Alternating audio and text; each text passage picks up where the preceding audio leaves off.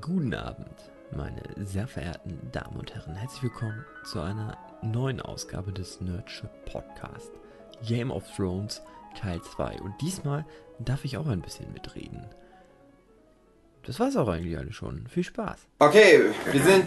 Das ist der Game of Thrones Podcast. Ich weiß nicht, was bis jetzt passiert ist. Redet einfach mal weiter. Spannend. Wir haben eigentlich bisher nur Vorgeplänkel gehabt. Jetzt ist jetzt, glaube ich, drei Tage her.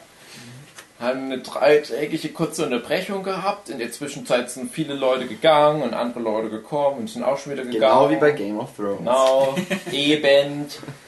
Und wir hatten gerade angefangen, inhaltlich was zu besprechen. Wir hatten gerade noch diskutiert, wo fängt denn die Serie eigentlich an? Was gar nicht so einfach zu erklären ist. Sugi, kannst du dich noch erinnern, wie die Serie anfängt? In diesem komischen. Kackland da. Wo Wo es scheiße ist und kalt. perfekt zusammengehoben. Mit Inzest. Das hätte George Die R. Martin zitiert. Inzest-Geschwister. Es ist auf jeden Fall das Paradebeispiel von einem Cold Opener, Mhm. Im Wald kommt jemand um. weil es Schnee hat. Nicht schlecht. Es ist schon wieder einer von diesen Podcasts. Oh Gott. Wir hatten gerade über John Arryn uns unterhalten und da Dass ist dann ist, irgendwas ne? passiert. John Arryn ist dick, Was den ich sieht man gar ist nicht in der. Serie. Cool. Ich finde das gut, wenn Leute alt sind. Der ist alt und tot. Das sind so zwei Wollen wir das Charaktere. eigentlich nebenbei auch wieder über den Computer mit Nein, aufnehmen? jetzt läuft doch die Aufnahme. Ja, schon. also es ist, ich will nur noch mal ganz kurz ansprechen, falls ihr das jetzt aneinander geschnitten habt, ihr Zuhörer. Nein, dann ich habe das wir- aneinander geschnitten.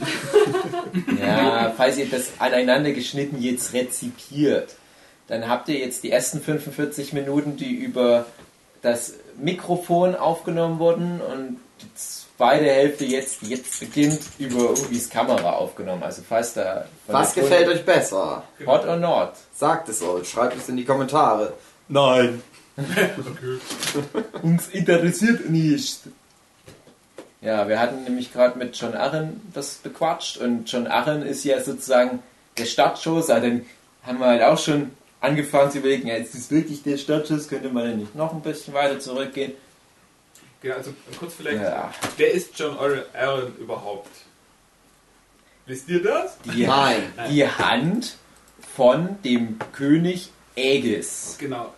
Und noch viel wichtiger. Äh, Nee, warte mal. Nein, nur von Baratheon. Ja, nur von Baratheon. Äh, John Arryn ist der Ziehvater quasi von Robert Baratheon und Ned Stark. Über den Ah. kennen die sich überhaupt. Weißt du, inwiefern das ist? Ich weiß nur, dass er halt irgendwie so der, der Ziehvater war, das stand mal irgendwo, aber weißt du, was der mit denen gemacht hat?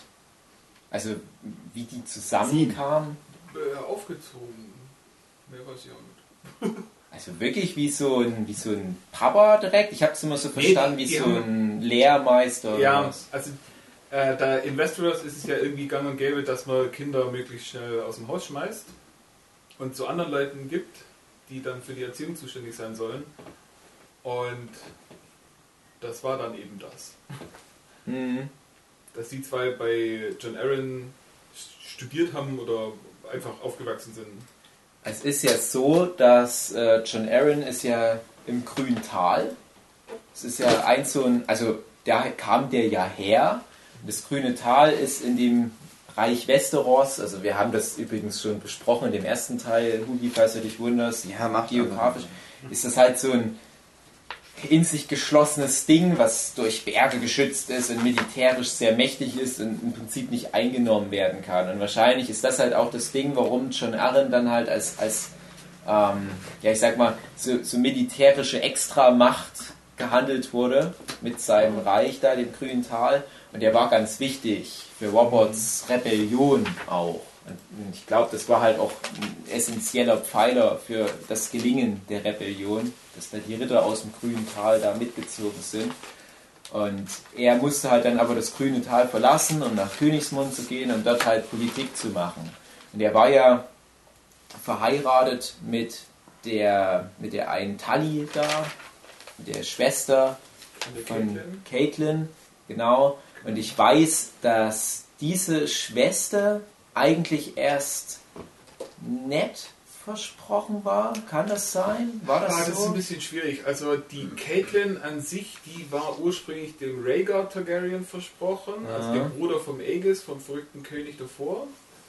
Ähm, und das hat sich ja dann irgendwie erledigt gehabt und dann hat die Caitlyn den Ned bekommen Mhm. und die Schwester, die Lysa heißt sie glaube ich, ja, stimmt. äh, die, die wollte zumindest immer was von Littlefinger. Mhm. Und den hat sie dann aber irgendwie nicht bekommen und dann hat sie den John Aaron bekommen. Genau, es ist so ein ganz verrücktes Love, Ja, ja. Fünfeck und Es Ja. ist einfach, Heirat ist in dem Land einfach nur ist politisch. Politik, genau. Was dann halt sich auch immer wieder mal zeigt im Laufe der Geschichte, wie wir es dann mitbekommen. Und da stellt sich dann auch wiederum raus, in Staffel 3 oder 4, kleiner Spoiler jetzt für den Hugi, dass der Littlefinger, auf Deutsch Kleinfinger, guck an, halt diesen Tod von John Arryn inszeniert hat, indem er halt die Lysa umsülzt hat. Die Leiste ist jetzt auch nicht so eine Schönheit in der Serie, muss man dazu sagen. Also kann man davon ausgehen, Littlefinger ist nicht wirklich an ihr sexuell interessiert, aber der weiß, die ist an mir interessiert. Ich kann das jetzt ausnutzen. Die kennt sie halt auch schon von, von Kindesbeinen an. Und er ist halt eigentlich in die Caitlyn verliebt und ach, bla bla bla bla bla. Was ist so richtig seine Motivation? Wir werden es noch sehen, schätze ich mal. Aber er zwingt, also er bringt sie halt dazu, durch die Macht der Liebe ihren Ehemann zu vergiften. Und da kann man auch sagen, das bringt das Ganze ins Rollen. Also Littlefingers, ja, Ja, Verrat. Wobei dann muss man auch fragen, so, was hat Littlefinger eigentlich von der ganzen Genau. Sache? Weil John Arryn Zeugs gewusst hat, was er nicht hätte wissen sollen. Und Ach so. das war dann wieder zwei Leuten Gott. unangenehm. Und deswegen, ja, ja, Hört nicht auf. das hat alles miteinander Oh zu tun. Das ist ganz nein! Oh nein! Ja, Aber wir können für die Serie jetzt sagen, wir wissen eigentlich erstmal nur, John Arryn ist tot und wir brauchen eine neue Hand für König Robert Baratheon. Wir hatten ja schon kurz angesprochen, erste Folge spielt in Winterfell im Norden, wo Ned Stark regiert und Robert, sein alter Kumpel und aktueller König, kommt zu Besuch, weil er seinen alten Kumpel Ned als neue Hand des Königs in Königsmund braucht. Mhm. Los geht's, die lustige Achterbahnfahrt. Drachen, Zombies, Riesen. Monster. ist ja Titten. der Robert Baratheon, deswegen hat überhaupt die ganze, na, man muss immer wieder Geschichte anfangen. Äh, deswegen hat es überhaupt die ganze Rebellion gegeben. Ähm, der Robert Baratheon war in die Schwester von Ned Stark verliebt und diese Schwester ist dann eben gerade mit diesem Rhaegar Targaryen von dem entführt worden, mit ihm durchgebrannt, man weiß es nicht so genau. Äh, auf jeden Fall sind die dann irgendwo abgehauen und äh, Also der sie, Robert sie glaubten, Rhaegar, der Königsthronanwärter, hätte die Illyana Stark oder wie die heißt, entführt. Genau. Und das geht Deswegen, ja gar nicht. genau, deswegen hat Robert überhaupt die komplette Rebellion angezettelt und hat dann sämtliche Targaryens vernichtet, die er in die Finger bekommen hat. Mhm. So. Gut. Deswegen die, die Folge da oben fängt auch an, die kommen gerade erst an und, und noch nicht mal wirklich die Begrüßung durch. Baratheon sagt gleich so, ja, komm, gehen wir in die Krypta und äh, gucken uns deine Schwester nochmal an. Heißes Teil. Also die, die Starks haben halt von ihren ganzen Toten immer Statuen da aufgestellt und da wollen sie dann auf jeden Fall unbedingt mal hin. So, ähm, mitkommt auch die Caitlyn, nee Quatsch, wie heißt sie, Cersei, Mhm. die äh, dann Angetraute des Königs und ihr Zwillingsbruder, Jamie, äh, beides aus dem Haus Lannister. Und also die mit der Samurai-Rüstung, die du angesprochen hast. Mhm. Und die haben auch noch einen äh, zweiten Bruder, der Tyrion. Der Der- Klon. Genau, das ist ein Gnom, ein bisschen, ähm, ja nicht wirklich verkrüppelt, aber so, Ein normaler Kleinwüchsig. Kleinwüchsiger. ja, Aber in der Welt dort wahrscheinlich so ein bisschen Kuriosum und Political Correctness. Nee. äh, es wird immer besonders betont, wie der einfach nur durch die Gegend watschelt und unangenehm der aussieht. Und äh, Stimmt ja. äh, er hat auch zwei verschiedene farbige Augen, im Buch zumindest. Und da ist halt das Blöde, der äh, bei dem seiner Geburt ist die Mutter gestorben, deswegen hasst vor allem Cersei ihn. Der Jamie, der kommt ein bisschen besser mit ihm zurecht, aber ist halt auch, es schwebt halt immer so zwischen allen Geschwistern, dass angeblich Tyrion die, die Schuld hat, dass die Mutter tot ist. So. Äh, puh, wir machen als nächstes weiter. Die Kinder, Die Kinder von, von Ned. Die Stark Family. Genau, da gibt es als allerersten den. Heißt der auch Robert? Rob. Rob. Ich Rob denke Stark. mal angelehnt an seinen Kumpel Robert, Mhm. aber einfach nur Rob. Der ist zu Anbeginn, glaube ich, 14 oder 15, zumindest im Buch. Mhm. Ähm, und er ist halt der, so quasi der Stammhalter vom Haus Stark und wird auch schon so erzogen, dass er dann irgendwann mal das Ruder übernimmt. Dann haben sie ein eben so eine, so eine Geisel aus einem Haus, was vor ein paar Jahren mal äh, rebelliert hat und die dann niedergeschlagen worden sind und jetzt eben den Sohn als Geisel haben. Das ist der Theon Greyjoy. Theon Graufreud auf Deutsch. Äh, dann als nächstes ist Jon Snow. Der, Bastard Child. Genau, der ist ähm, wird in der Serie so dargestellt, dass Ned Stark eben äh, die einzige Verfehlung von Ned Stark ist. Der wird immer so als, als großer, ähm, äh, wie sagt man, willensstarker Typ und, und, und sehr auf Ehre bedacht und dass nichts an ihm rankommt. Ähm, und eben da, das sei also seine einzige Verfehlung, dass er sich dazu hinreißen hat lassen, mit einer anderen Frau ein Kind zu zeugen. Und das ist dieser John. Und äh, in Westeros ist es so äh, gäbe bei den sieben verschiedenen Ländern dort, äh, alle Bastardkinder haben einen speziellen Nachnamen, der auf äh, das spezielle Land angepasst ist. Also im Norden heißen sie dann Snow mit Nachnamen. Äh, bei diesen Blumenmenschen ist es dann äh, Eine Blume. Rose. Ich glaube auf Deutsch sogar Blume. Einfach nur Blume. Ja. Ich glaube auf Ich weiß ja jetzt auch nicht dann genau. Ähm, dann bei diesen Spaniern ähm, ist es äh, Sand. Und Ja, und so weiter, ja. genau. Das ist halt ganz, ganz gemein, weil die ja nichts dafür können, dass ihre Eltern halt fremdgefickt haben. Danke. Und es wird ja übrigens bei, bei Ned gar nicht wirklich thematisiert, wer die Frau ist. Es ist halt einfach nur eine Es, er Verfehlung. macht Ja. auch nie den Mund auf, sagt es nie, Ja. spricht es nicht an, spricht die ganze Situation eigentlich Und der nicht John, an. der eigentlich auch direkt als, als guter Typ etabliert wird, der kriegt halt von allen Seiten auch immer ab, weil er halt ein Bastard ist. Und in, in Westeros ist halt ein Bastard eigentlich nichts wert. Die haben halt kein Recht, so, ein, ja, so einen Namen zu tragen, so ein Haus zu führen, wenn es Adlige sind. Ähm, ja, die können halt den Namen sich verdienen durch Unterschrift des Königs dann halt auch. Aber eigentlich sind die halt auch sowas wie, wie Tyrion im Prinzip. Halt so, so Missgeburten fast schon. Und gerade vor allem die Caitlin, die Mutter von den anderen Kindern, die hasst ihn natürlich noch mehr. Erstmal, weil es eine Verfehlung von ihrem Mann ist und weil sie halt auch überhaupt nicht will, dass er in irgendeiner Form auch nur halbwegs als legitimer Nachfolger angesehen wird. Sie will halt ihre Kinder durchsetzen. Also da ist das Verhältnis ganz, ganz furchtbar. Ähm, ja, dann als nächstes ist, glaube ich, schon die Sansa Mhm. Stark, die Toch äh, Tochter, die älteste. Die rothaarige Heiße. Naja, Ihr kennt die Bilder aus dem Internet. Es ist, ja. Äh, findet ihr die, die heiß, die Schauspielerin? Nein. boah, Ich weiß halt immer nicht, ob die damals, die haben ja jetzt mittlerweile sechs Jahre Game of Thrones alle, also fast alle, äh, auf den Schultern.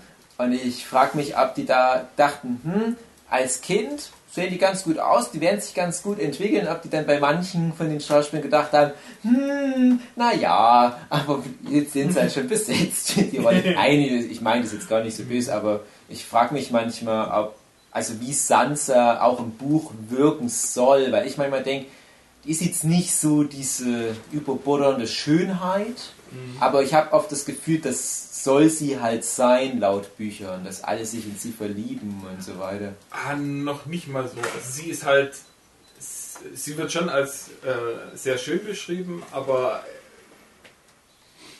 ja, sie ist halt trotzdem noch das, das kleine dumme Mädel. Hm.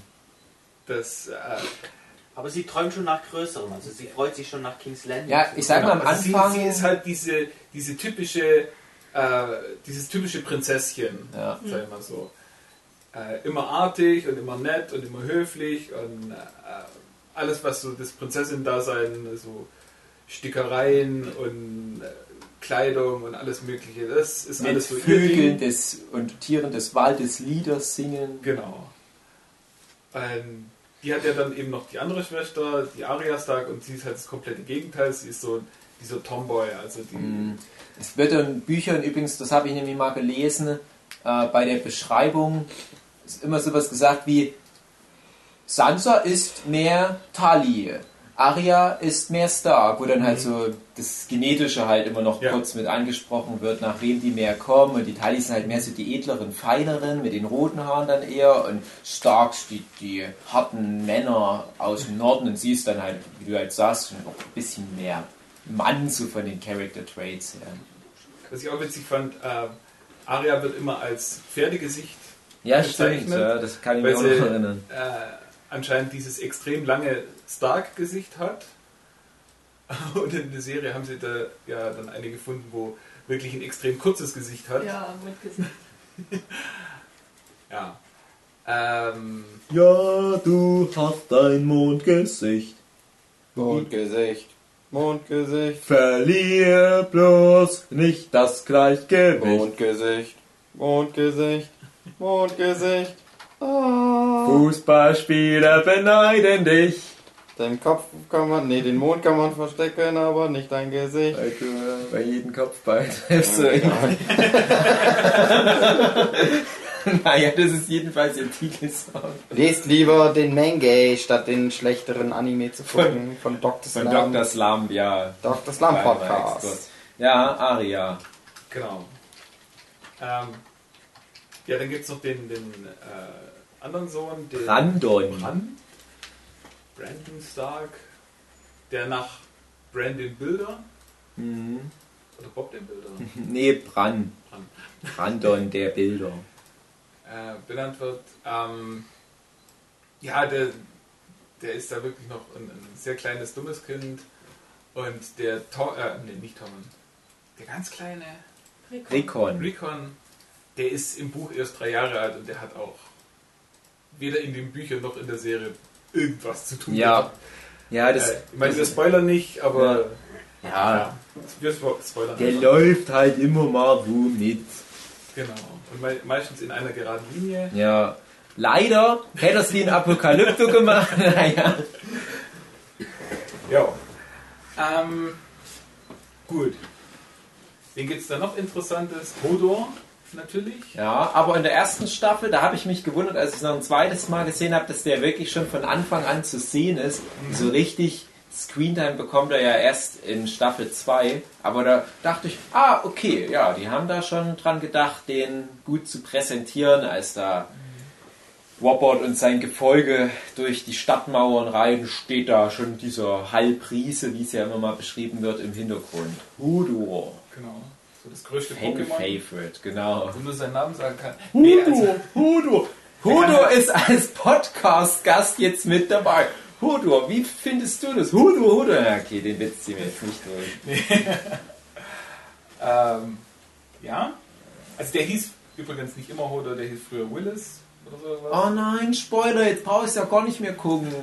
Was das hat- übrigens auch interessant an. Game of Thrones ist, dass fast jeder Charakter noch einen Spitznamen hat, mit dem er immer angesprochen wird, was eigentlich auch eher selten in anderen Serien ist. Aber ja, gerade äh, der Chef Ned Stark, das ist eigentlich auch nur ein Spitzname, er heißt ja Eddard. Mhm. Ähm, Tyrion wird ja immer als Gnom bezeichnet oder als Imp. Mhm. Äh, Littlefinger ist sicher auch kein richtiger Name. Doch? Ja, Ja, nee, ja, nee, ja, nee, nee, ja, der hat, der hat den Namen auch durch irgendwie seine Kindheit da bei den Tallis bekommen. Wie hieß denn der echt? Ist es, ist es auch ein Äh, Tully? Nee, Peter Baelish. Peter Baelish, klar, ja. Ja. Sowas in der Art. Kein- Also ja, finde ich auf jeden Fall. Jamie ist der Königsmörder Mhm. bei allen. Cersei ist die Bitch. Ja, genau, einfach nur Königin Bitch. Ja, aber finde ich auch interessant. Ist auch sehr schön Der äh, Bluthund, der Berg. Ja. den wir Mhm. kurz eingeworfen haben. Ihr könnt jetzt weitermachen. Genau. Ja, soll man. weiß gar nicht. Ja, also ich, ich werde jetzt gar nicht so sehr darauf eingehen, was genau alles so Schritt für Schritt passiert, aber die Figuren sind auf alle Fälle wichtig. Also Winterfell als Ort ist halt sozusagen der Startschuss und man hat halt dann relativ früh die Reise nach Westeros. Das ist halt dann sozusagen auch für uns als, als Neuankömmlinge in Westeros so eine Möglichkeit, ein bisschen was über das Land zu erfahren. Und wir sind ja dann auch ganz gespannt, wie es wohl in Königsmund, der Hauptstadt, dem London von Westeros halt dann aussieht. Äh, Aber es werden ja auch schon relativ früh dann noch andere Storystränge angesprochen.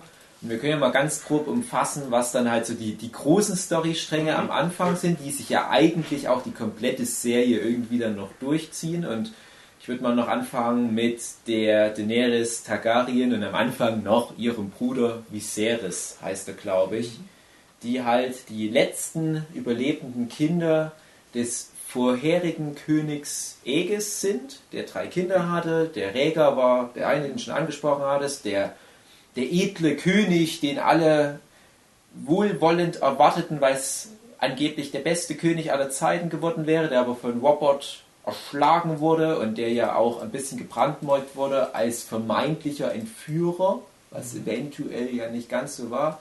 Und die anderen beiden Kinder gingen dann ins Exil, Viserys und Daenerys. Genau. Und die anderen Kinder, die hatten es nicht ganz so leicht. Nee, Also, Also alles- immer wieder gern beschrieben, wie der Berg da ein kleines Kind, ein kleines Baby an die Wand geklatscht hat. Mhm. alles was so an Blutlinie da war und an möglichen Thronanwärtern noch so übrig war, wurde halt grausam der Welt entrissen. Und die beiden, vor allem Viserys, wollen halt auch auf den eisernen Thron, den ja aktuell Robert besetzt, und die suchen ihr Glück aber auf einem anderen Kontinent, nämlich Essos. Genau. Da kommen sie lange Jahre bei so einem Händler unter, der relativ königstreu war. Und die, also die sind auch sehr schnell verarmt, hatten nichts mehr. Die hatten noch ein paar Schmuckstücke und so weiter mitgenommen, aber das hat sich alles sehr schnell aufgebraucht. Waren dann der Gutmütigkeit eben von dem Händler da ähm, Ausgeliefert. Und Viserys wollte halt äh, irgendwie jetzt mal zu Potte kommen, weil jetzt eben auch John Arryn gestorben ist und hatte dann irgendwie schon länger den Plan, jetzt Geld ranzuschaffen, um sich so ein bisschen eine Armee zu, aufzubauen. Und weil er ja nichts hat, außer einer kleinen Schwester, hat er halt die verkaufen wollen.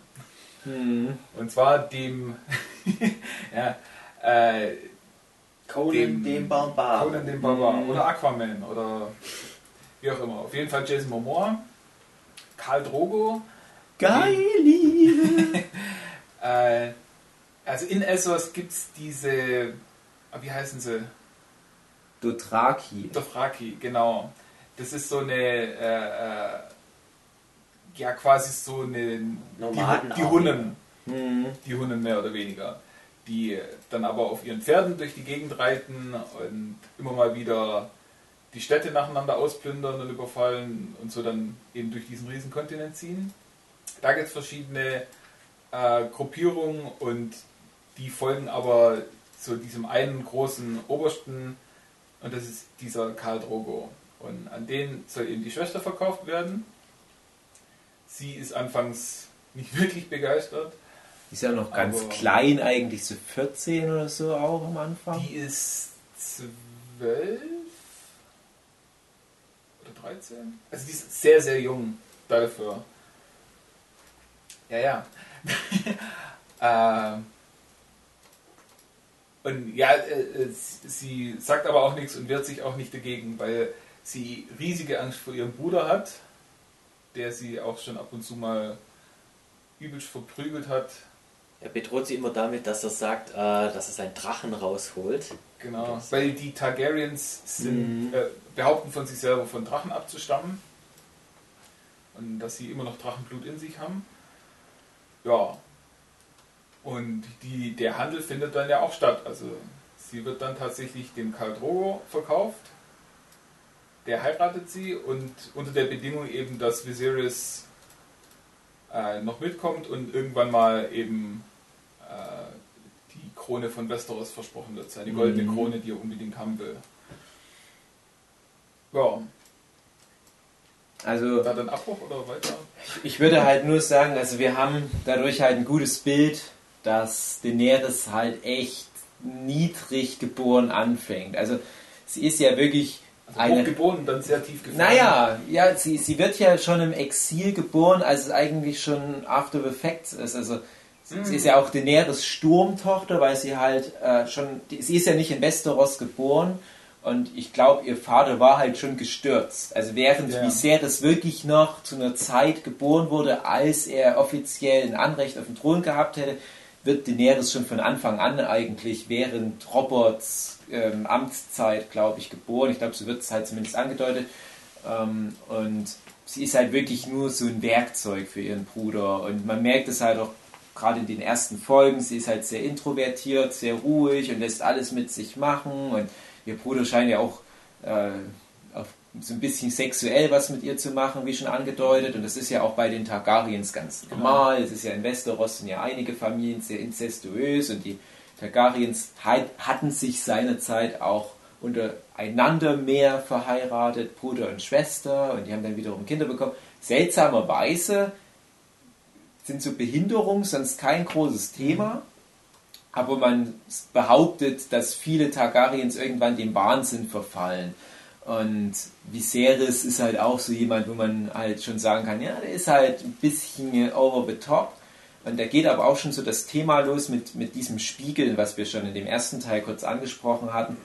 Äh, du, du hast schon so ein Gefühl, sie redet zwar nicht viel, aber da steckt mehr dahinter bei dieser Daenerys, weil sie halt so eine Aura hat und auch auf diesen Karl Drogo, diesen rohen, das starken, dummen Mann, der halt alle tot macht, wo auch deutlich gemacht wird, das einer der stärksten Krieger weltweit wahrscheinlich. Auf den hat sie aber trotzdem so eine Wirkung, dass er sich wirklich ernsthaft in sie verliebt. Und da beginnt so eine interessante Aufbaugeschichte, so vom Zero to Hero, was dann die Daenerys durchlebt, wo halt auch äh, viele abgefahrene Elemente mit reinkommen, die wir dann noch, noch umreißen können. Aber ansonsten finde ich so als Einstieg. Und ja, was ist denn noch so? Also wir haben noch die Mauer, finde ich, die können wir noch. Genau, also gerade die Geschichte ansprechen. von Jon Snow, der eben hauptsächlich da davon genug hat, dass er äh, seiner Stiefmutter da auf die Nerven fällt. Also er, er mag die Familie, vor allem die Arya Stark, mit der hat er ein, ein ganz gutes Verhältnis. Die Sansa ist ihm auch ein bisschen zu tüdelig. Ähm, und er sagt sich halt einfach so, ja, er hat in der Familie äh, nichts mehr zu tun, er, er, er wird dort nicht weiterkommen, er wird Mhm. immer der Bastard sein. Und er möchte jetzt halt einfach äh, auch für sich selber so ein bisschen was erkennen. Und dann gibt es eben diese große Mauer, über die wir ja noch gar nicht so furchtbar viel geredet Mhm. haben. Wir haben gesagt, es gibt die Mauer, die nach Norden äh, den Rest der Welt von diesen Wildlingen abhält. Genau, der Hadrian's Wall, also was halt in Großbritannien der Hadrian's Wall, der die Schotten abgeschirmt hat, war, ist halt dort eine paar hundert Meter hohe Eismauer, die die Gefahren aus dem nördlichen Teil des Kontinents abhält. Genau, und nicht nur das, die ist auch mit, wie sie es beschreiben, mit vielen magischen Siegeln und so weiter Mhm. ähm, gestür- äh, äh, gestärkt. Weil nämlich es sind nicht nur in der Welt dort oben irgendwelche Wildlinge, also normale Menschen, die sich einfach mit diesem ganzen äh, Königsquatsch da nicht identifizieren wollen, die einfach so äh, ihre eigene Kultur dort aufbauen. Eine relativ wilde Kultur, aber trotzdem Also Wikinger-artige Sachen kommen Ja. da halt auch durch. Hm. Und dort dann noch weiter im Norden gibt es dann halt auch immer noch diese äh, Bedrohung. Ja, man, man kann es eigentlich nicht anders als, als Eiszombies Mhm. bezeichnen. Die weißen Wanderer, Die weißen Wanderer. aber die sind nur eine Legende, Jochen. Genau. Die äh, ähm, Westeros ist übrigens auch noch, oder der, der ganze Planet ist irgendwie sehr seltsam. Ähm, dort gibt es zwar auch Jahre, die ganz normal verlaufen, aber die Jahreszeiten sind dort völlig durcheinander. Also es gibt äh, jahrelange Sommer und dann aber auch jahrelange Winter und das wechselt sich irgendwie ganz komisch ab. Und zu der Zeit, äh, wo die Serie anfängt, ist äh, der, einer der längsten Sommer, die, je, äh, die je aufgezeichnet worden sind. Also wirklich schon über zehn Jahre lang äh, richtig warmes Wetter. Und das Motto der Starks ist eben auch äh, Winter is coming. Also Woher wissen die denn, wie kommen. lang ein Jahr ist, wenn die Jahreszeiten so? Die 10 365 Tage durch, Warum? weil das Genies. das hatte ich mich auch immer gefragt bei dem ganzen Ding. Wie haben die überhaupt Jahreszeiten bestimmt? Oder äh, Jahre bestimmt? Mhm. Aber es gibt, es gibt auch nicht so den Geburtstag, sondern es gibt immer nur den Namenstag, also der Tag, wo die Kinder dann tatsächlich ihren Namen bekommen. Und irgendwie haben die da ein System. Man weiß es nicht so hundertprozentig. Ja, ich genau, denke, du wirst dich an Sternzeichen ja orientieren können, weil die sind ja unumgänglich. Also eine Erdumlaufbahn so im Jahr ähm, orientiert sich ja auch an sowas wie, wie Sternzeichen und daran könnt ihr halt ablesen, ach, jetzt ist wieder hier dieses fantastische Fantasy-Sternzeichen genau in dem Winkel über diesem Felsen. Das heißt, ein Jahr ist vergangen, aber wir haben halt immer noch dieselbe Jahreszeit. Mhm. Ja. Und eben deswegen äh, befürchten die jetzt halt alle, dass der Winter wieder kommen wird, dass nach einem sehr langen Sommer dann auch ein entsprechend langer und harter Winter kommen wird. Und mit dem Winter äh, kommt dann halt auch die Dunkelheit und die Dunkelheit ist voller Schrecken, wie sie auch immer sagen. Und unter anderem auch diese, äh, die White Walker, die weißen Wanderer und sonstige, also die, diese ganzen komischen Fantasieviecher aus irgendwelchen Geschichten und Legenden, die sind halt hinter der Mauer und schon ewig nicht mehr gesehen, schon lange nicht mehr und niemand glaubt dran, aber man als Zuschauer kriegt es wirklich sofort in der ersten Szene zu sehen, ja, da ist tatsächlich was dran. Und deswegen weiß man auch, da wird irgendwie was Die kommen. erste Folge heißt ja, glaube ich, sogar Winter's Coming. Mhm. Aber, Spoiler, das dauert noch sechs Jahre. Das ist noch ein bisschen hin. Ja.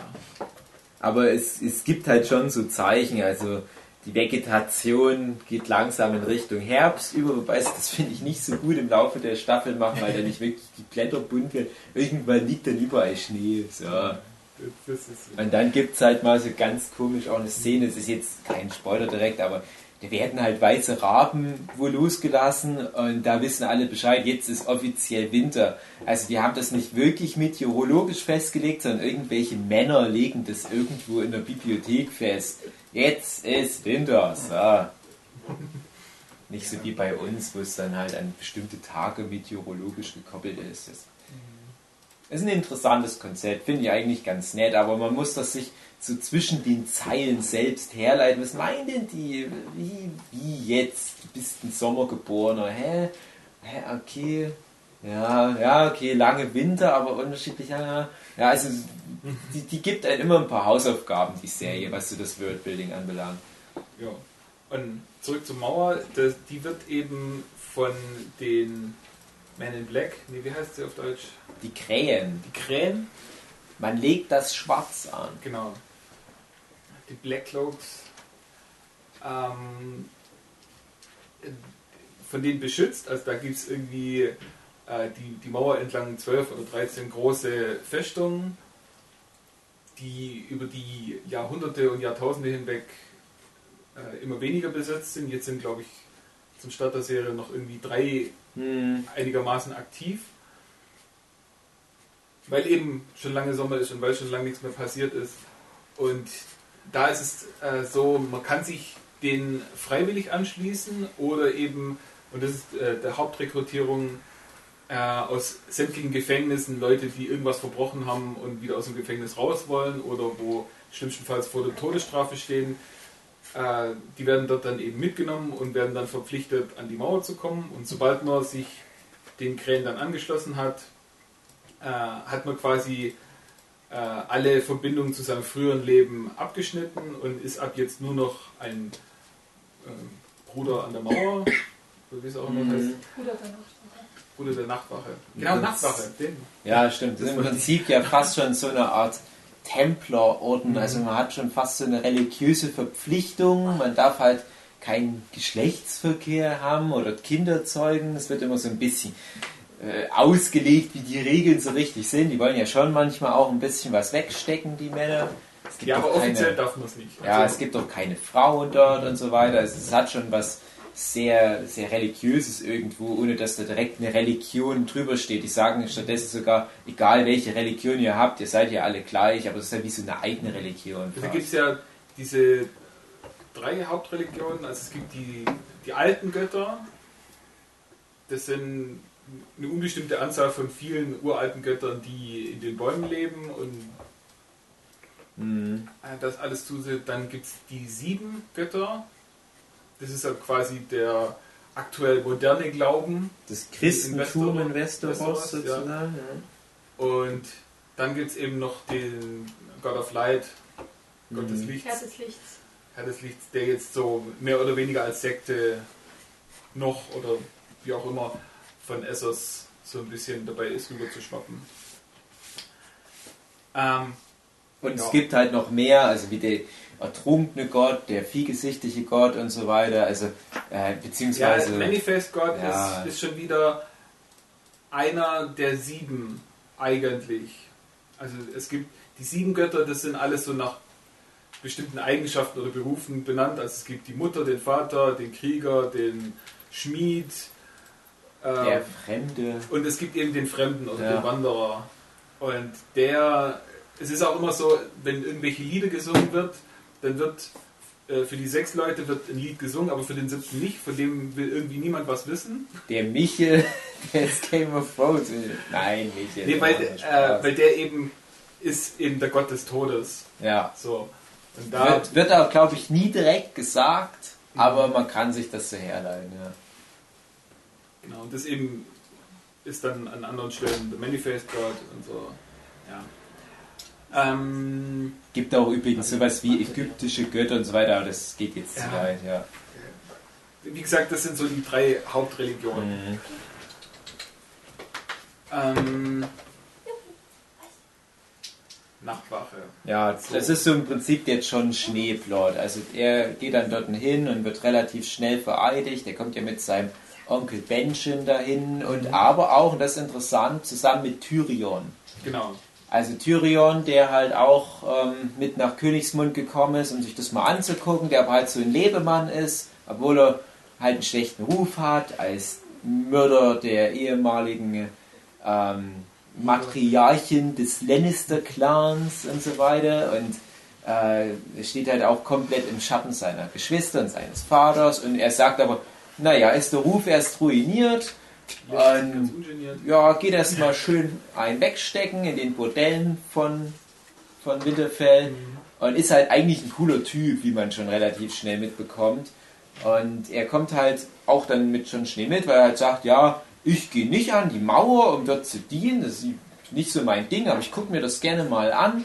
Das ist halt auch so ein interessanter Character Trait, er interessiert sich halt auch wirklich für die Menschen und er unterhält sich dann halt auch recht früh schon mit John Schnee. Das ist halt auch so ein ganz wichtiges Gespräch, weil er im Prinzip sagt, hey, guck uns an, wir sind im Prinzip beide Bastarde und wir haben beide nichts vom Leben zu erwarten, aber wir können uns ja nehmen, was uns, was wir uns erarbeiten oder uns steht auch was zu, kommen wir, wir müssen aber ein bisschen für arbeiten, so nach dem Motto, das wird jetzt zwischen den Zeilen, kommt jetzt halt Es- raus, diese halt Message.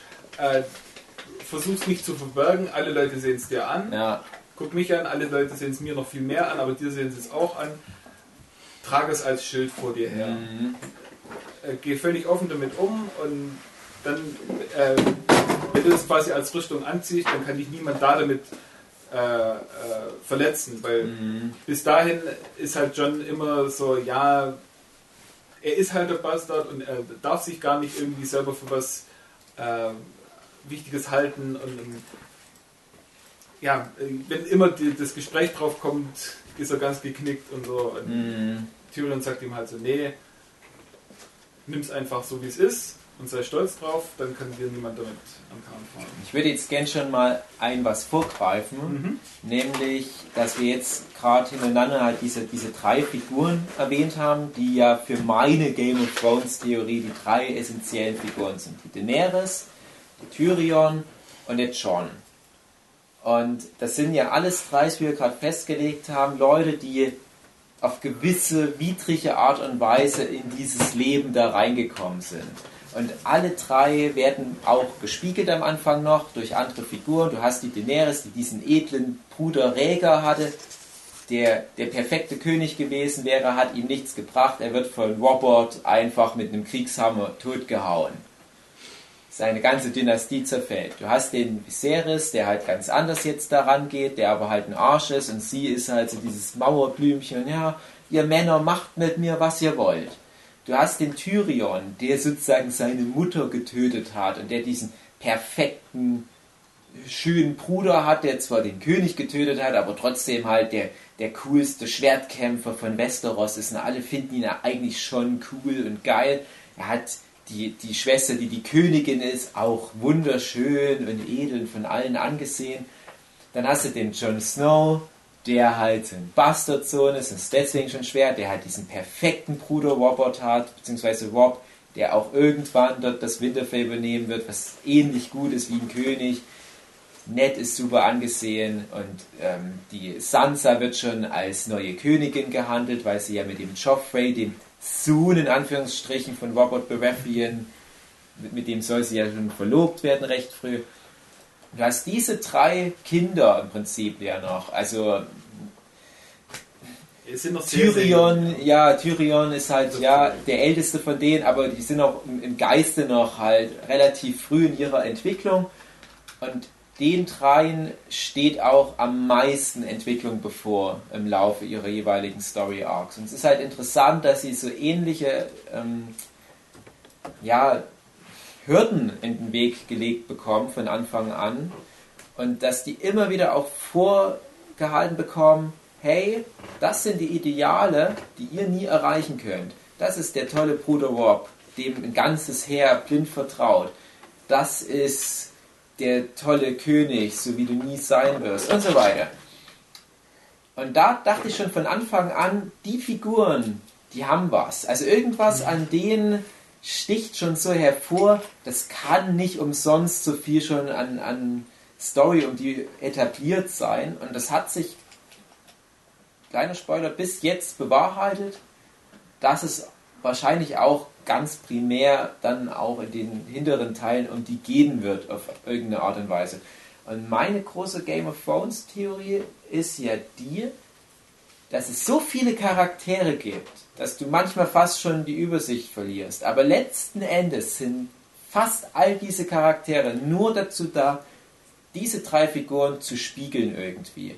Weil alle anderen Charaktere, oder fast alle anderen Charaktere, irgendwie eine Eigenschaft haben, teilweise durch Verwandtschaft, es ist ja ganz einfach, oder wie die geboren sind oder welchen Weg die eingeschlagen haben, welche Bestimmung die haben, kann man die auf irgendeine Art und Weise mit einer dieser drei Figuren vergleichen. Du hast zum Beispiel die ganzen Geschwister von John, du hast ähm, die anderen Targaryens, die du mit, mit äh, Daenerys vergleichen kannst. Du kannst aber auch alle anderen Königsanwärter mit ihr vergleichen. Du kannst die ganzen Leute in Westeros, mit, äh, in, in Essos mit ihr vergleichen, wo ja ihr Handlungsbereich ist. Du kannst bei John alle Charaktere an der Mauer vergleichen, mit denen er zu tun hat, wie sie handeln, wie er reagiert und so weiter. hinter der Mauer. Hinter der Mauer die Leute, also es wird schon fast geografisch irgendwie halt auch eingedämmt. John ist halt alles so im Norden, ne?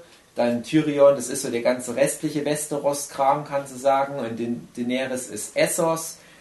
Und ich behaupte ja, wirklich seit Staffel 1 im Prinzip schon in, so, so in meinem Kopf, spätestens Anfang Staffel 2 habe ich halt diese Theorie für mich zementiert und warte eigentlich nur von Staffel zu Staffel, dass was diese Theorie zerstört. Nach sechs Staffeln muss ich sagen, nein, es sieht immer noch danach aus, es wird es darauf hinauslaufen, dass diese drei niedrig geborenen Figuren, die es so schwer hatten, irgendwie zusammenkommen, um den Tag zu retten. Ah, Lied von Feuer und Eis kann man da auch noch drauf projizieren, warum das dann überhaupt so heißt.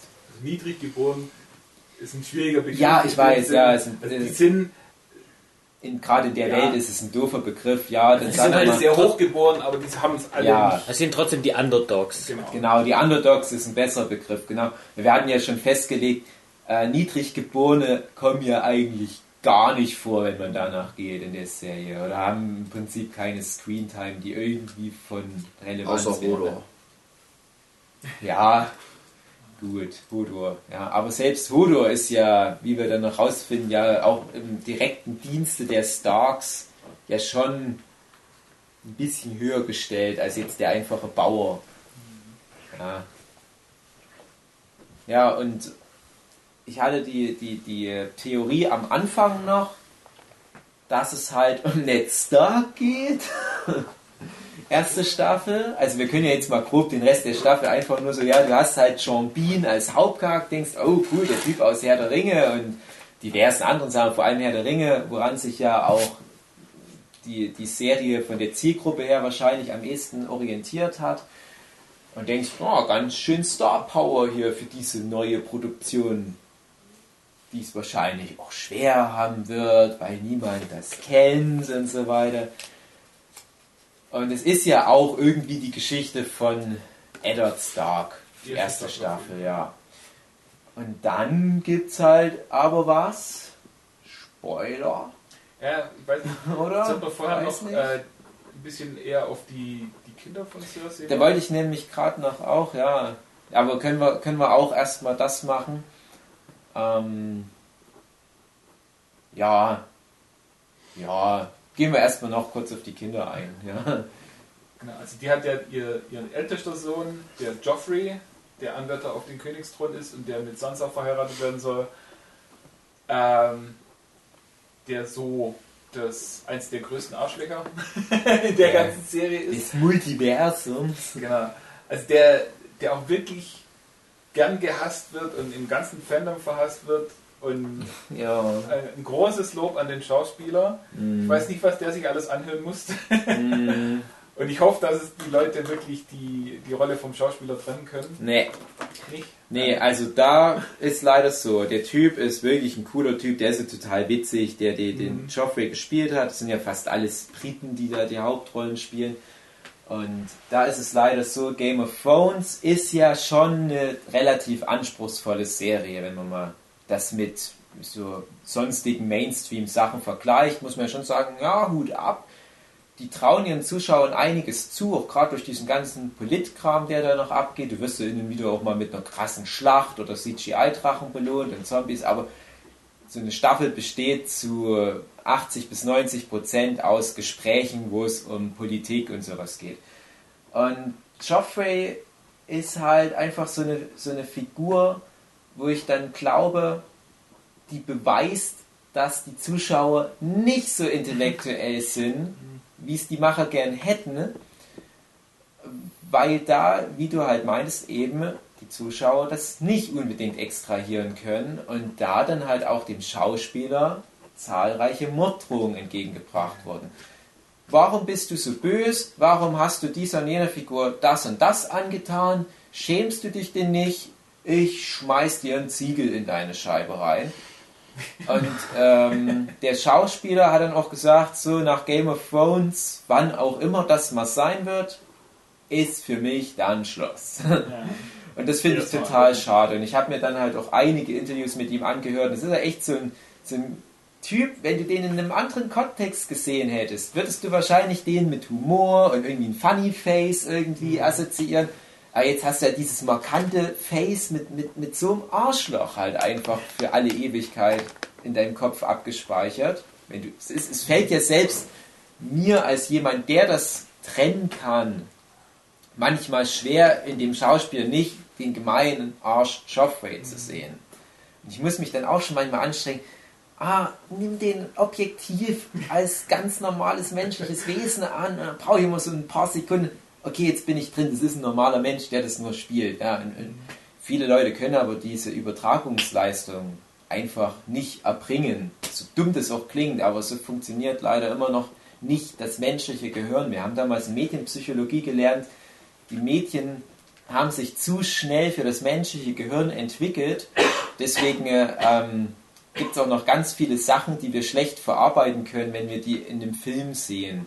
Und ähm, gutes Beispiel, der erste Film überhaupt, dieser einfahrende Zug in den Bahnhof. Die Leute rennen alle weg und nein, der Zug erfährt uns, überfährt uns. Und so ähnlich ist das halt auch, wenn ein Schauspiel eine Rolle spielt, dass viele Leute halt immer noch denken, das ist ein echter Mensch. Ich weiß irgendwie, dass das nur eine Serie ist, eine Fiktion, aber irgendwie, ich kann es nicht so ganz mit meinem Gehirn vereinbaren. Und äh, unser Medienpsychologie-Professor, der Herr Dr. Ola, hat dann immer gesagt, erst wenn der Mensch das alles wirklich genetisch schon verankert hat und soweit ist, diese ganzen Medien richtig zu verarbeiten, wie es unsere Medien jetzt eigentlich auch uns abverlangen, dann müsste man eigentlich sagen, das ist ein neues Lebewesen, ist das Homo sapiens sapiens irgendwas. Ja? Homo sapiens sapiens cinematensis. Ja, genau, irgendwas mit Medien halt, ja.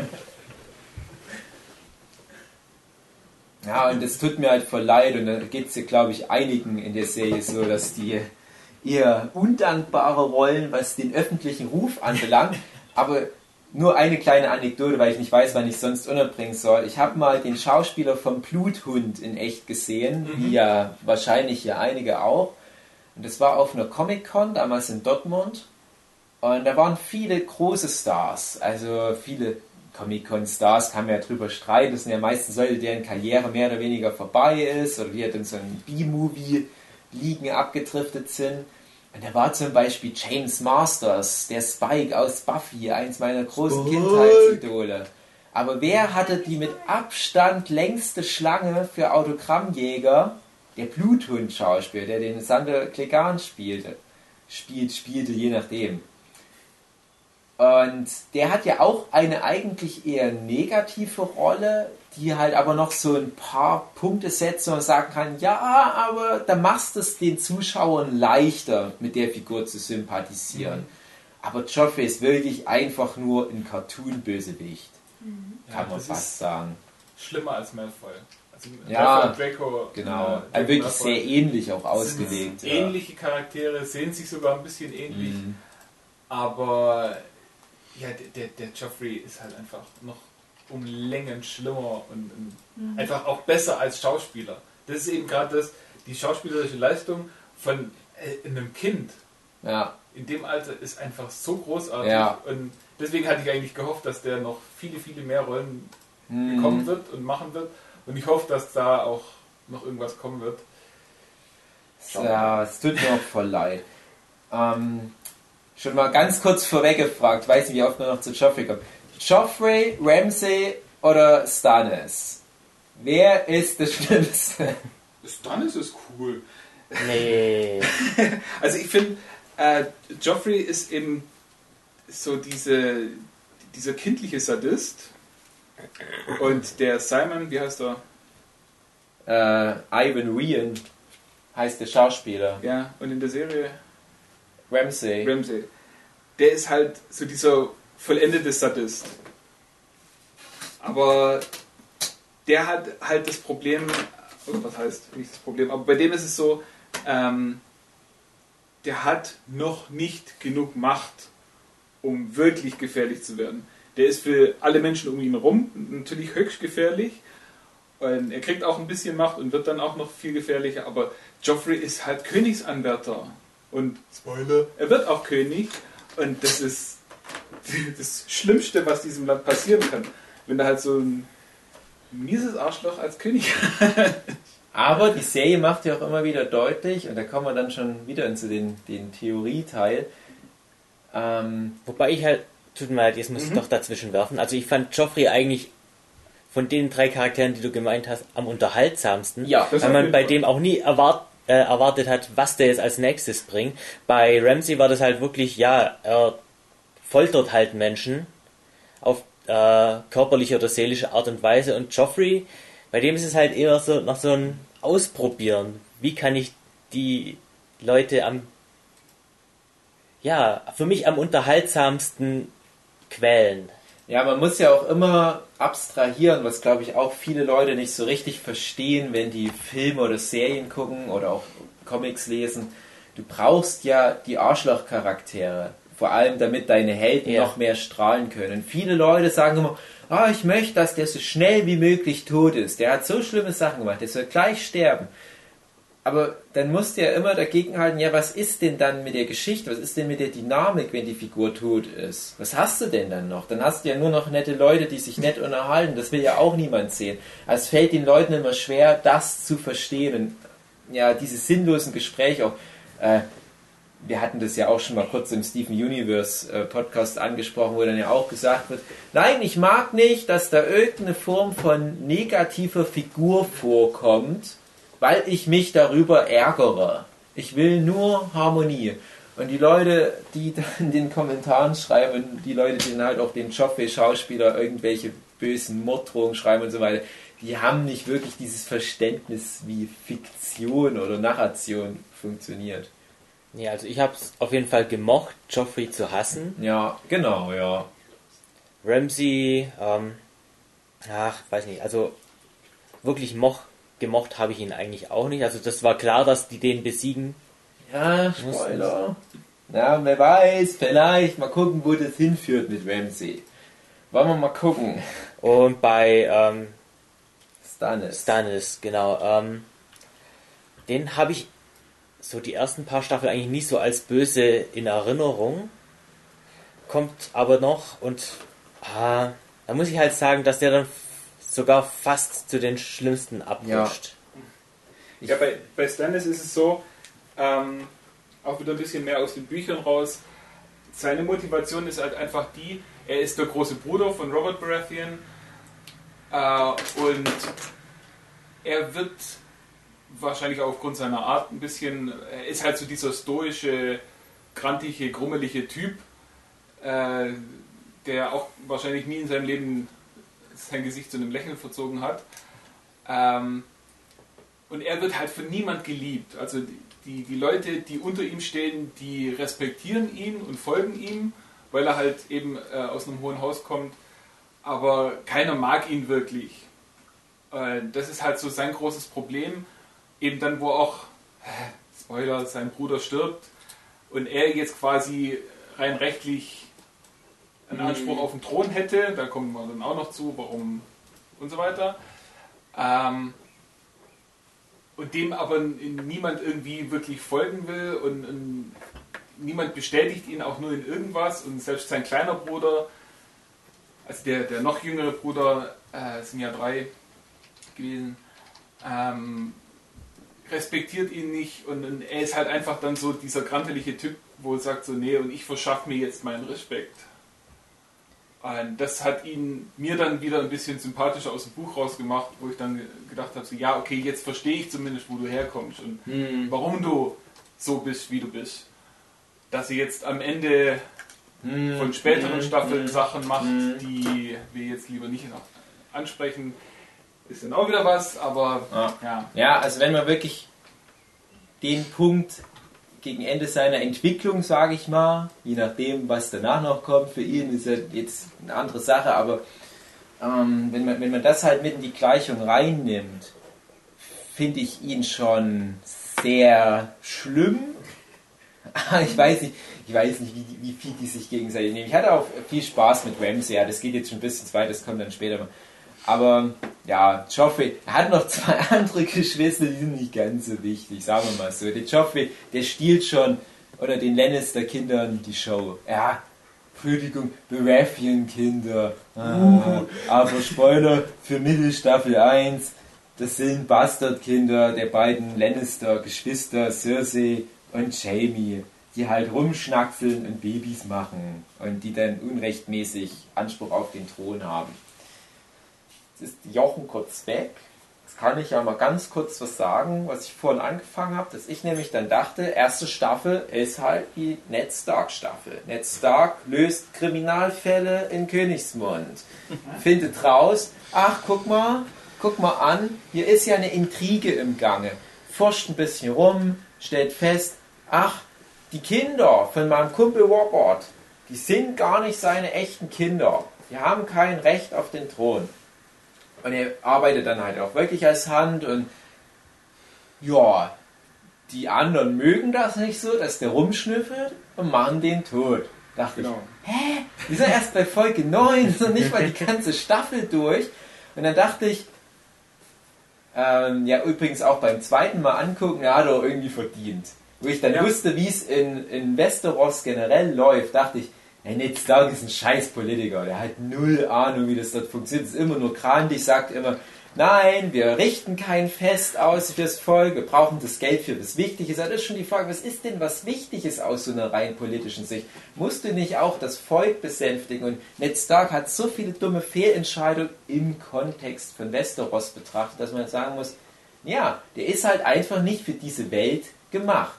Du brauchst Ersatz für ihn, die halt eher mit diesem Westeros-Ding umgehen können, in diesem Game of Thrones. Das, das wird ja ganz so als Thema für die Serie genommen, dass viele Leute sterben, manchmal sogar vorgeworfen, dass zu viele Leute sterben oder dass zu viel unnötig gestorben wird. Aber jeder, der in der Serie stirbt, hat es nicht unbedingt verdient, aber hat auch gut selber dazu beigetragen, dass Ja. es so weit gekommen ist. Also es Weil ja alle die Regeln dieser Welt kennen. Man weiß ja wahrscheinlich, wie schnell man dort mal stirbt. Ja. Also es gibt eben so Leute wie gerade der Tyrion, der einfach zwar smart ist, aber der einfach seinen Mund nicht zukriegt und deswegen in Schwierigkeiten kommt, aber er kommt noch am, am ehesten durch. Littlefinger ist ein ganz großes Beispiel von jemand, der, der einfach dieses Spiel komplett verstanden hat. Und der genau weiß, wie er welche Leute manipulieren muss, um das zu bekommen, was er will oder zumindest nicht zu sterben. Und ja, gibt es noch zwei, drei andere. Und dann gibt es eben auf der anderen Seite so Leute wie Ned Stark, die, die einen sehr hohen Ehrenkodex haben und ja, die, die versuchen, gute Menschen zu sein und damit kommt man eben in der Welt überhaupt nicht weiter. Und auf der anderen Seite, äh, ja, wenn man einfach bloß blöd ist, also zum Beispiel die Cersei, die ist halt wirklich nicht die intelligenteste, aber die ist nur deswegen noch am Leben, weil sie einfach auch die Macht, äh, also genug Macht um sich rum hat. Also sie würde mit ein bisschen weniger Macht, wäre sie auch nicht mehr am Leben. Aber das ist weniger dann so die, die Intelligenz. Ja, sie hat, äh, sie hat ihre Intelligenzpunkte gut verteilt auf die Sachen, die wichtig sind. So, I- Intrigen, Schmieden und Netzwerke und so weiter. Networking. Genau. Mhm. Ja, und, und da habe ich mir halt gedacht, na okay, dann ist das wohl doch nicht die Ned Stark-Serie, wie es wahrscheinlich 95% der Zuschauer oder Leser damals halt dann auch dachten. Da habe ich überlegt, ja, aber wofür war der jetzt gut? Da dachte ich, ja, okay, das ist jetzt der Kickstarter für die Geschichte der Stark-Kinder. Game of Thrones ist die Geschichte der Familie Stark, dachte ich zunächst. So, bis Staffel 2 dachte ich, ja, okay, die ganzen Kinder, die wir ja schon vorgestellt haben, bis auf Rickon vielleicht, haben jetzt alle einen Arc, der dadurch gekickstartet wird, dass der Papa halt jetzt weg ist. Und wir haben halt ganz verschiedene Geschichten. Wir gehen jetzt nur mal ganz grob in, in, in Staffel 2 rein. Die Aria als Tomboy, die will halt wie ein Junge kämpfen und ihren Mann stehen. Der Rob, der Edle, der direkt nach seinem Vater kommt, der übernimmt den Platz und sammelt die Völker des Nordens, also des, des, des nördlichen Westeros Hoheitsgebiets unter seinem Banner und will jetzt gegen die Ungerechtigkeit der Lannisters in Königsmund angehen. Da ja Robert Baratheon mittlerweile tot ist und Joffrey auf dem Thron sitzt und Joffrey ja letzten Endes verantwortlich ist für den Tod von Ned, dann, ja, komm, hier, Gerechtigkeit, bla bla bla. Sansa, die halt jetzt eine Gefangene ist, weil sie ja mit Joffrey verlobt ist. Äh, Rickon ist auch irgendwo, aber ähm, Bran, der mittlerweile seit Folge 1 eigentlich gelähmt ist und da halt gucken muss, ja, was ist jetzt so meine Quest und seine Quest geht dann in so eine mystische Richtung und du hast schon an der Mauer, der eigentlich am unmächtigsten, das, am unmächtigsten dem gegenübersteht, weil er ja das Schwarz angelegt hat und eine, eine, eine, dumme kleine Position dort an der Mauer einnimmt und eigentlich nicht wirklich was machen kann.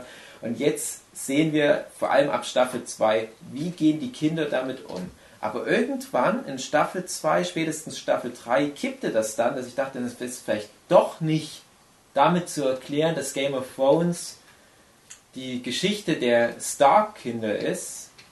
Und so ging es dann halt über auf diese mhm. Tyrion, Daenerys, John-Geschichte, was sich ja wie gesagt auch ganz gut bewahrheitet hat, was aber noch nicht so definitiv ist, weil es ja immer noch auch die Geschichte von mehreren Starks aktuell ist, die wahrscheinlich auch noch ihre großen Geschichten haben. Und es ist auch noch die Geschichte von vielen anderen Hauptcharakteren aktuell noch. Aber ich habe so ein bisschen für mich die Theorie, dass es ja diese vier Häuser gibt. Baratheon mit dem Hirsch, Targaryen mit dem Drachen, die Starks mit dem Wolf und die Lannisters mit dem Löwen, die auch so prominent im Logo schon mit drin mhm. sind. Und ich dachte immer, für jedes dieser vier Wappentiere also Haus sozusagen, hast du eine Figur, die diese eine zentrale Rolle hat. Es können nicht alle Starks gleichberechtigt wichtig sein, sondern es muss nur einer von denen letzten Endes sein. Und da habe ich mich für John entschieden. Du hast einen Targaryen, was sehr einfach ist. Es bleibt was? relativ früh nur die Daenerys. Du hast halt bei den Lannisters den Tyrion meiner Meinung nach, man kann ja streiten, ja, aber Cersei und Jamie, ja, aber ich finde, Tyrion macht halt mehr Sinn. Und dann habe ich mir überlegt, ja, aber der Hirsch, naja, das ist vielleicht einfach der Robot, der das alles in Gang bringt, weil er am Anfang stirbt und dadurch halt mhm. hm, im Prinzip auch seine Linie dann nicht mehr so wichtig ist. Da kommt noch so ein bisschen Aftermath mit Stannis und so weiter, aber da war ich mir nie so, so einig, was, wie der Hirsch in die Theorie reinpasst. Also Stannis hat mehr äh, Screentime. Ja, hat mehr als, zu tun, aber der hat nie so diese, diesen Impact auf die Geschichte. Das war mir irgendwie von Anfang an klar. Und die anderen Figuren, die ich habe, also inklusive Robert jetzt in dem Fall, die kommen halt alle von Folge 1 ab vor und sind auch durch die Staffeln hinweg immer irgendwie relevant. Äh, damit will ich gar nicht mal behaupten, jetzt, wir sind ja immer noch im spoilerfreien Territorium weitgehend, ob die auch alle überleben. Aber selbst sollte mal so eine Figur sterben, eventuell behält die Figur eventuell an Relevanz. Ne? Das geht in die, die Theorie mit rein. Und wie gesagt, die Theorie macht immer noch ganz gut Sinn. Und dann habe ich nämlich auch im gleichen Atemzug überlegt, ja, irgendwie das mit diesem Game of Thrones, wer sitzt auf dem eisernen Thron in Westeros? Das ist ja eigentlich schon so schnell wechselt dieser Thron und dann wechselt er immer wieder irgendwie oder äh, es wird halt auch, so wie Joffrey den Thron, Thron besteigt, eigentlich auch deutlich gemacht, sogar glaube ich eins zu eins gesagt, sei mir egal, wer auf dem Thron sitzt. Es geht halt mehr um zum Beispiel darum, wer ist Hand des Königs, wie sind die ganzen politischen Beziehungen, mit welchem Haus verheiratest du den so weiter. Ja, hm, aber was habe ich denn jetzt mit dem eisernen Thron? Wofür steht denn der? Und ich bin schon ab Staffel 2 der Meinung gewesen, der eiserne Thron ist, ist fast schon so ein McGuffin. Der ist mhm. gar nicht so wichtig. In was ist eigentlich wichtig? Feuer und Eis, ja? die Bedrohung aus dem Norden, der Winter kommt. Und wie wird mit der Bedrohung umgegangen? Ist das scheißegal, wer auf dem Thron sitzt, wenn alle von Eiszombies gefressen werden. Und deswegen bin ich halt der Meinung, es kommt darauf am Ende hinaus, Eiszombies kommen, scheiß drauf, wer auf dem Thron sitzt, wir müssen uns alle, wir müssen alle Freunde sein, gegen die kämpfen. Mhm. Und es gibt ja auch viele Sachen, die für das Feuer stehen. Eiszombies, Eis, na, ist ja ganz klar. Aber für das Feuer gibt es so ganz viele Indikatoren. Es gibt feuerspeiende Drachen, die die Daenerys befehligt. Es gibt den Tyrion, der mit Seefeuer in die Schlacht zieht, was so eine Art Napalmbomben sind.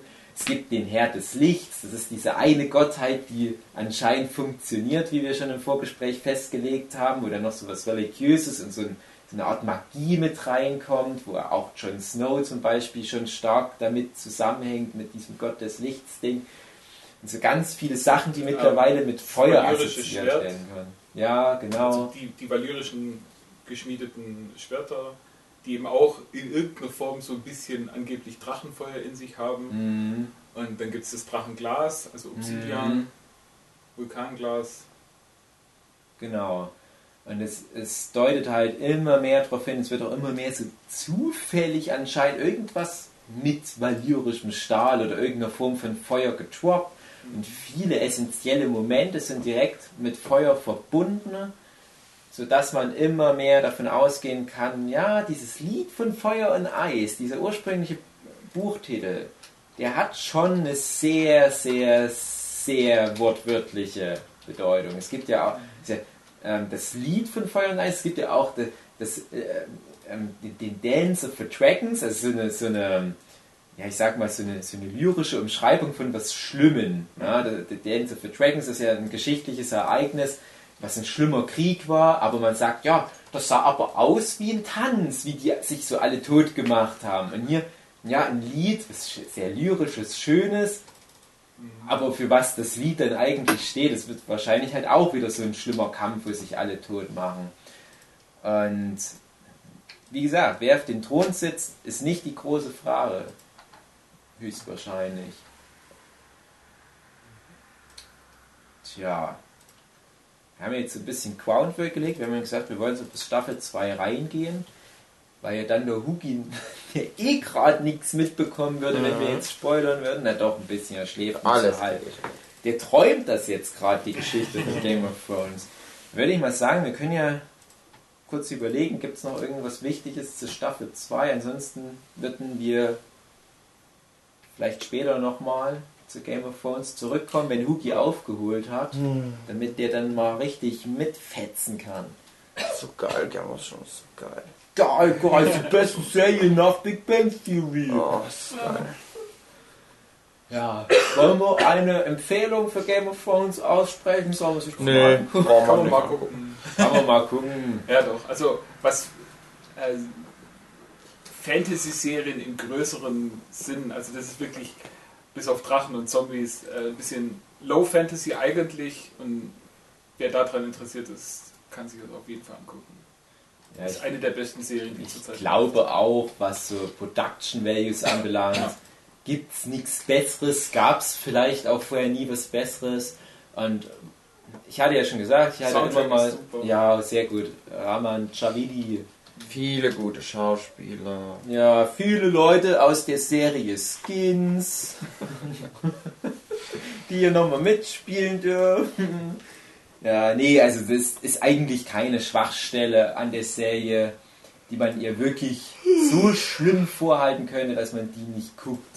Also, also ich glaube, die ist auch prinzipiell für jeden was, selbst Leute, die was mit Brutalität haben, die da, die da vielleicht nicht so mit klarkommen.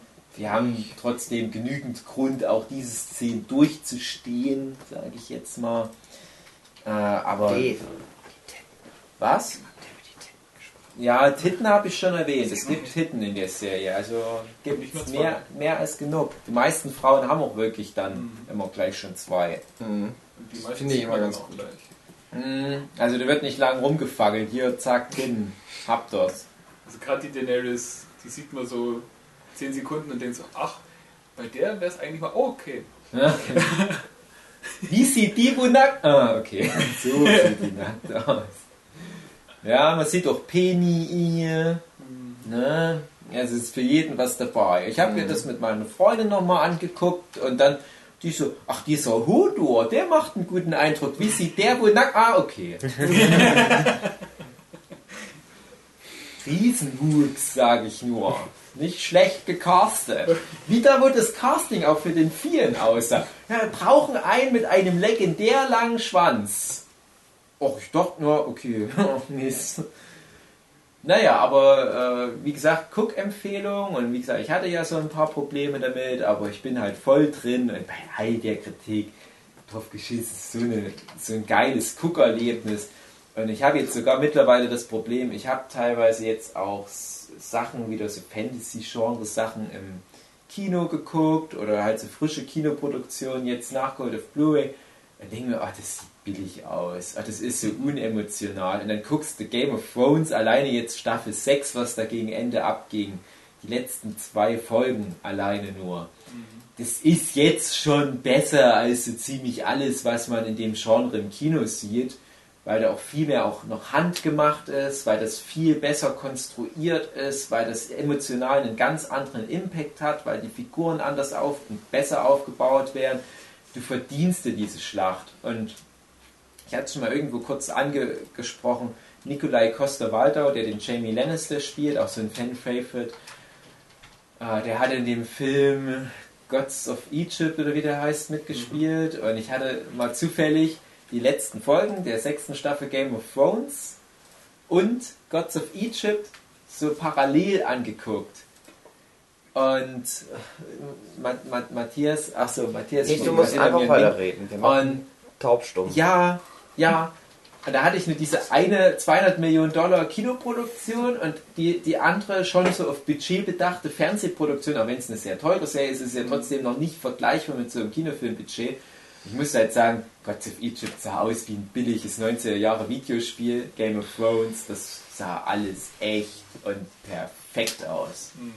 Ja, also wir wollen da noch nicht so weit vor, vorgreifen, aber kleiner, kleiner Tipp, egal wie langweilig vielleicht mal so eine Staffel ist, in den letzten zwei Folgen wird es dann immer geil. Ja, auf jeden Fall. In jeder Staffel ist dann immer so die neunte Folge, das große Highlight und die zehnte Folge bringt dann immer noch mal ganz viele Arcs zu einem Schluss, wo es dann auch noch mal so viel Bodycount gibt, wo auch noch mal ein paar interessante Wendungen, ein paar interessante Cliffhanger für die nächste Staffel noch mal reingehauen werden und dafür muss ich dann immer sagen, egal wie viel Geplänke es da in den acht Folgen vorher gab, dafür war ich dann immer dankbar, dass ich das durchgehalten habe oder immer belohnt. Also guckt es mal an. Ja, guck doch mal. Hugi.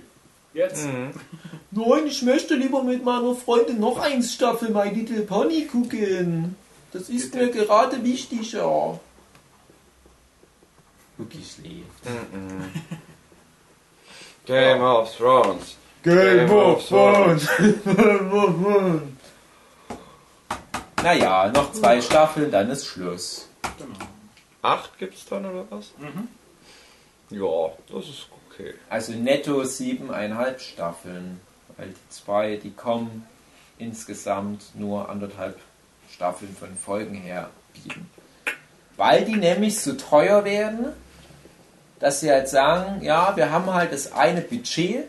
Wenn wir das wie sonst immer auf zehn Folgen machen, können wir halt nicht ganz so geiles Zeug pro Folge machen, machen halt weniger Folgen, haben aber pro Folge ein besseres Budget und können noch mehr geilen Scheiß mit CGI-Drachen und Zombies machen. Geil. Und ist auch gut, weil, wie du gesagt hast, es gibt immer mal wieder Staffeln, wo in der Mitte rum man wirklich merkt, so, ah, da ist ein bisschen die Luft raus und jetzt wollen sie auch ein bisschen sparen, damit eben wieder das Finale geil wird.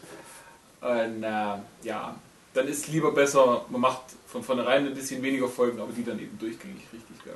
Geil. Ich würde noch zum Abschluss ein was kurz ansprechen, weil ich es am Anfang mal angeteased habe. Ich habe ja gefragt, ob ihr eine Ahnung habt, welche Folge von den Kritikern her so ganz schlecht bewertet wurde. Obwohl alle anderen Folgen immer so zwischen 8 und 9 oder noch höher angesiedelt sind, gibt es ja eine Folge, die nach unten total wegrutscht. Eine, die mir einfallen würde, ist, äh, wo Daenerys sich ähm, mit ihrem Volk, das sie später dann hat, äh, verscherzt, weil sie jemanden Mhm. zu Unrecht hinrichtet. Ich, ich, ich weiß nicht genau, vielleicht ist das sogar genau die Folge. Und der Hauptgrund, ich glaube, das ist nämlich dieselbe Folge, das ist aber eine Szene mit Sansa.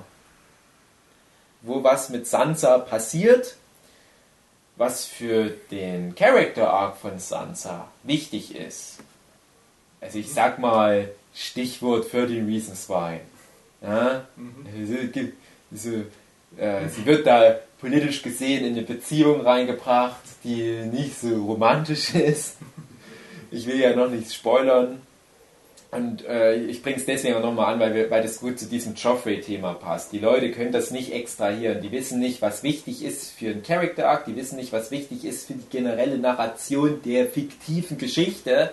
Und sagen halt dann nur, nee, das ist ja ganz schön frauenfeindlich, was er hier mit der Sansa macht. Kein Kauf. Note 1 von 10. die restliche Folge ist ganz normal Standard Game of Thrones, aber mit der Sansa passiert halt was Schlimmes. Ich sage auch so viel, sie wird dann nicht getötet, darum geht's nicht. Aber die Menschen, die das gucken, sind selbst, das passiert in der fünften Staffel übrigens, selbst nach fünf Staffeln noch sehr dumm zum Teil. Und verstehen nicht so richtig. Gerade in der fünften Staffel gibt es auch so sehr, sehr unglückliche Sachen mit Aria. Nee, war das fünfte oder sechste Staffel? In der fünften Staffel ist dann, äh, Also sehr, was ich meine, sehr unglückliche Begegnungen mit Aria und der Terminatrix. das ist, ja, das ist die sechste Staffel. Vor allem. Gab es da was, wo sich die Leute äh, drüber geärgert haben jetzt speziell? Ich weiß, also können wir dann im Nachgespräch, wenn der Podcast aus ist, weil es jetzt schon sehr weit vorgreift wird. Also, Aber da was niemand verstanden hat, war so spezielle Wunden im Bauchbereich und Kanalisation und dass das nicht funktionieren kann. Also kein Suspension Aha. of Disbelief der Welt kann Ach, da noch ja. irgendwie was retten. Na gut, oh Gott. Das finde ich schade, dass es dann wieder auf so Filmtheorie Ge Geplänkel runtergebrochen Nee, wird. nee, ja. gar nicht. Die, die komplette Sequenz, also Ja, quasi der, der, der letzte Arc in, in wo ist Mhm. es? äh, Bravos. Bravos. Ja. Der, der ge- gesamte letzte Arc ist einfach ganz, ganz unschön und unlogisch. Und, Hm, ja. Naja, ich fand das schon trotzdem unterhaltsam. Da, da, da gibt es ganz andere Sachen, über die ich mich viel mehr ärgere. Ähm, naja, kommen wir nochmal drauf zu sprechen, können wir gleich nochmal so im privaten Nachgespräch bequatschen, damit dann Hugi irgendwann mal im Jahre 2025, wenn er aufgeholt hat, mitquatschen kann. Wann wollt ihr den zweiten Teil denn machen? Ja, wenn du da mal wirklich? mitreden kannst. Ja, dann sag mir, dann, gucke ich dann das mach mindestens bis Staffel 4. Früher lohnt sich's glaube ich nicht, weil da kommt dann nämlich was, wo wir glaube ich auch an. länger Ich gucke das jetzt bis Staffel müssen. 6 und was es gibt. Also ich würde Da bin ich aktuell. Eigentlich gern, dass ihr euch alle Westworld anguckt. Was angucken? Westworld. Ach, Westworld. cha, cha. Im Zusammenhang mit Game of Thrones meinst du? Oder nur da der gleiche Komponist mit dabei ist. Nee, Dann guckt aber auch Prison Break, Alter. genau. Ja, Prison Nee, Break äh, Podcast. Äh, in Bezug auf äh, The Next Nerdship, Mhm. weil das ist so eine Serie, wo auf jeden Fall äh, auch Kommunikationsbedarf ist, wo dich wahrscheinlich auch ein bisschen ansprechen wird, weil du ja hier mit Ghost Shell ein bisschen in die Mhm. Richtung auch äh, Studienarbeiten geschrieben hast. Mhm. Und einfach, weil es eine gute Serie ist. Kann man auch Mhm. nichts dagegen sagen. Ja, wie gesagt, ich habe alle Streaming-Portale der Welt auf meiner Playstation, aber man kommt dann wieder trotzdem nicht an Westworld dran, weil das dann wieder der Le Sky oder was in Deutschland ist. Ach, das ist so ärgerlich. Es gibt Postboten, wo das vorbeibringen, dann eben nur auf Englisch, aber Ja, muss ich mal gucken. Aber wenn es wirklich texanisches Englisch ist. nee, nee, ist nicht schlimm. Ja, Ich habe auch verstanden und ich kann mit äh, Akzenten überhaupt nichts anfangen. Hm. So wie Huki äh, das mit diesem Sonic Screwdriver verstanden hat. Doctor Who Podcast Kann anspielen. sich doch jetzt keiner mehr dran erinnern. Schade. Das ist viel zu lange her. Denkst das, das würde ich lustige gerne äh, relativ bald ansprechen wollen und dann Game of Thrones eben, Mhm. weil es jetzt ja auch im Juli wieder anfängt, die siebte Staffel. Das heißt, die gucke ich dann in einem Jahr an, nachdem die rausgekommen ist. Also 2018. dass wir dann vielleicht zum Start schon. Ja, ich würde eigentlich auch gern das besprechen, bevor die nächste Staffel da ist. Es ist nämlich bei Game of Thrones so, seitdem wir wieder regelmäßig Nerdship-Podcasts machen, das war dann etwas so Staffel 4 von Game of Thrones durch und da wollte ich gerne drüber Podcast, weil ich dachte, ich bin endlich mal up to date bei irgendwas. Und habe gerade so viel Redebedarf, habe also meine Theorien. Ich habe ja schon im Vorfeld den, den Julian Wenzel, den Jules angesprochen, der mich das erste Mal auf dieses Franchise hingewiesen hat. Und den hatte ich damals hier zu Besuch und haben wir auch ganz lange rumgenördet und so Theorien ausgetauscht. Und ich weiß, Jochen, du hast auch noch ganz viele Theorien, die mittlerweile schon keinen Sinn mehr machen, überhaupt zu erwähnen, weil die schon mittlerweile bestätigt wurden. Äh, Ah, Michael, dumme Grave. Digger Theory oder wie es hieß. Ja. Ne?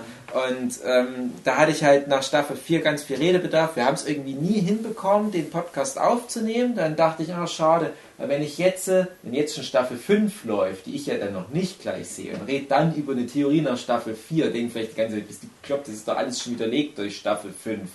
Dann hatte ich Staffel 5 gedacht, bloß schnell Podcast aufnehmen. Meine Theorie funktioniert immer noch. Oder ich habe sogar noch eine neue, die da irgendwie drauf packt. Nein, hat wieder nicht geklappt. Jetzt habe ich es halt endlich geschafft, trotzdem wieder aktuell zu sein. Und zum Glück macht es immer noch Sinn, über manche Theorien zu sprechen. Aber leider, viele von den Theorien, die ich hatte, sind auch mittlerweile bestätigt. Ich konnte die aber nie äußern irgendwo, um anzugeben, hey, der Dave hat's geahnt. Das ist das Schlimmste. Genau. Nicht klugscheißer zu können.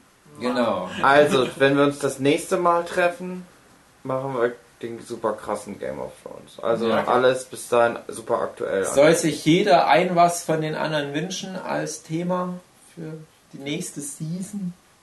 Okay. Westworld. Westworld. Bojack Horseman. Bojack Horseman. Sehr gut. Äh, Ich sag Black Mirror. Mhm. Auch nicht schlecht. ich überlege mir noch was. Vielleicht noch irgendwas, was keine Fernsehserie ist. Mädchen. Ich überlege mir noch was. Meinst du jetzt Schönes Mädchen oder Mädchen? für euch. Mädchen mit CH. Oh, dann krieg ich wieder komische Kommentare vom André Diers. Dass ich nur so schlimme Geschichten erzähle, um mit euch mithalten zu können. Ja, aber bald kann ich ja mitreden. So richtig. Nee, das ist Michels Leben, André. Das ist, ist so. Irgendwann mal machen wir mal so eine Sonderfolge Michel in Berlin. Oh ja. Äh, Ich hatte ja übrigens als Fun Fact vor, äh, das Ganze als Comic rauszubringen, aber Mhm. dachte ich irgendwie. Michel in Hell. Auch, Faul. ja, ja, da hab ich's. Ja, ja. Aber das hattest du doch ja im Prinzip schon gezeichnet. Was ist denn daraus geworden? Da gab's doch schon was. Ja, ich hab's angefangen und es liegt jetzt im Schrank. Ja, wie so vieles. Das wäre mal ein Thema, das ich schon immer mal besprechen wollte. Pile of Shame. Mhm. Machen wir. Also du nimmst es als Hörspiel auf, so 13 Kassetten. Mhm.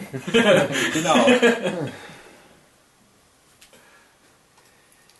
Bei der nächsten Folge keine Anspielungen mehr auf Surf. Ja, da haben wir dann wieder was, da haben wir dann wieder was anderes. Da bringen wir dann immer irgendwelche Cyborg-Cowboy-Anspielungen wahrscheinlich. Na, mal gucken. Gut, meine sehr verehrten Damen und Herren, das war Game of Thrones Teil 1. Nächstes Mal wird noch geiler, weil ich dann Noch geiler. super aktuell auf dem neuesten Stand bin. Es ist ja auch nicht so, dass ich das nicht gucken will. Ich habe da schon immer mal so Bock drauf, aber da muss man sich halt irgendwie auch ein bisschen drauf einlassen und das muss man ja auch ganz genau angucken. Mal Es lohnt sich. Das ist ganz genau. Ja, ich weiß. Also ich hatte auch Bock an den ersten zwei Staffeln. Ist ja nicht so, dass mir die nicht gefallen haben. Schnick, Okay. schnack. Schnick, schnack, Die ersten zwei Staffeln sind ja noch relativ zahm. Also dieser, dieser richtige krasse Shit, wo auch das Fandom sich heute noch so schön dran hochziehen kann. Diese, diese ganz, ganz großen Szenen, sage ich jetzt mal, die auch so ein bisschen in die Fernsehgeschichte eingegangen sind. Die stehen dir noch bevor. Geil. Da kannst du dich auf was Ich freue mich. Bis zum nächsten Mal, meine sehr verehrten Damen und Herren. Tschüss. Macht's Tschüss. gut. Ciao.